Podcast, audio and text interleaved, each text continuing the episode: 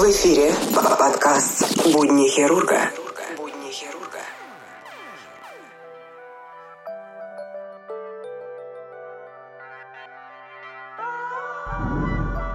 Всем привет! Вы слушаете подкаст «Нота Бена. Будни хирурга», 12 выпуск. Сегодня речь пойдет у нас о таком великом человеке, как Рене Лайенек. Человек, услышавший болезнь. Итак, Рене Лайенек родился в 1781 году в городе Кемпер на западе Франции. Когда ему было 6 лет, его мать умерла от туберкулеза, и вскоре отец отослал его к своему брату. Когда ему было 12 лет, мальчик переехал в Нант. И там, под впечатлением от работы своего другого дяди, профессора медицинского факультета, он твердо решил стать врачом. С 14 лет Рене стал изучать медицину, а когда ему исполнилось 19, отправился в Париж, где продолжил обучение под руководством таких светил, как Мари Франсуа Сейвье Биш, Гийом Дюпютрен и Жан-Николь Карвизар, который был личным врачом самого Наполеона Бонапарта. В диссертации «Учение Гиппократа и практическая медицина», которую Лайонек защитил в 1804 году, он развил мысль о том, что одна из важнейших частей искусства врачевания – это диагностика, то есть исследование пациента с помощью объективных методов. К ним относилась, например, перкуссия, постукивание пальцами или ладони по груди пациента, который активно развивал карвизар, и непосредственно аускультация от слова аускультаре – внимательно слушать, прикладывание уха к груди больного – Однако Лайонек не был сторонником последнего метода. Во-первых, ему было тяжело нагибаться. Во-вторых, смущала такая необходимость при обследовании молодых женщин. А в-третьих, существовали гигиенические соображения, у многих пациентов в то время были вши.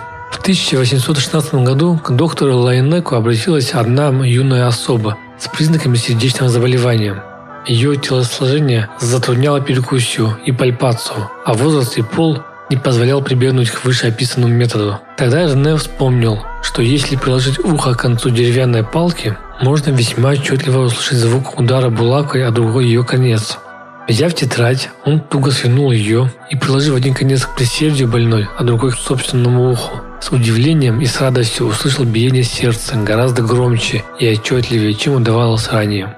Лайонек назвал такой способ опосредованной аускультацией и предположил, что он может быть полезен не только при изучении биения сердца, но и при выслушивании шумов грудной клетки. Вскоре Лайонек отказался от бумажной трубки, заменив ее прибором из двух деревянных частей, который он назвал стетоскопом. В 1819 году, после трех лет экспериментов в госпитале Некер, доктор опубликовал свой ставший классическим труд об опосредованной аскультации или трактат о распознавании заболеваний легких и сердца, основанный главным образом на этом новом способе исследования.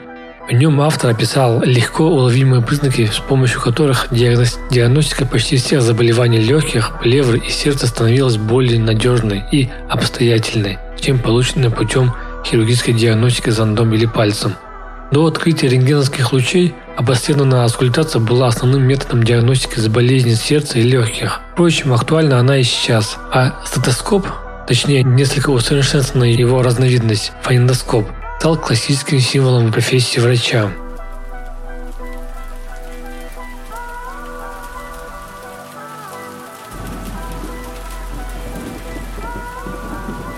Будни хирурга. Еще в начале карьеры в Париже он пилил поврежденный туберкулезом позвонок и повредил указательный палец. На месте повреждения появился туберкулезный бугорок, который врач прижег ляписом и посчитал, что все прошло. Однако через 21 год он умер от туберкулеза, возбудитель которого распространяется именно гематогенным способом, то есть через кровь. Память о Рене Лайонеке сохраняют не только представители медицины. В Лионе есть улица и станция метро, названные его именем. На этой ноте я с вами прощаюсь. Данный выпуск получился такой немного лаконичный, но очень интересно. Уверен, многие из вас не знали историю стетоскопа и о том, как его создатель умер. Всем хорошего настроения, удачного дня, до скорых встреч. Пока. Данная информация была использована с сайта Википедия и popmech.ru.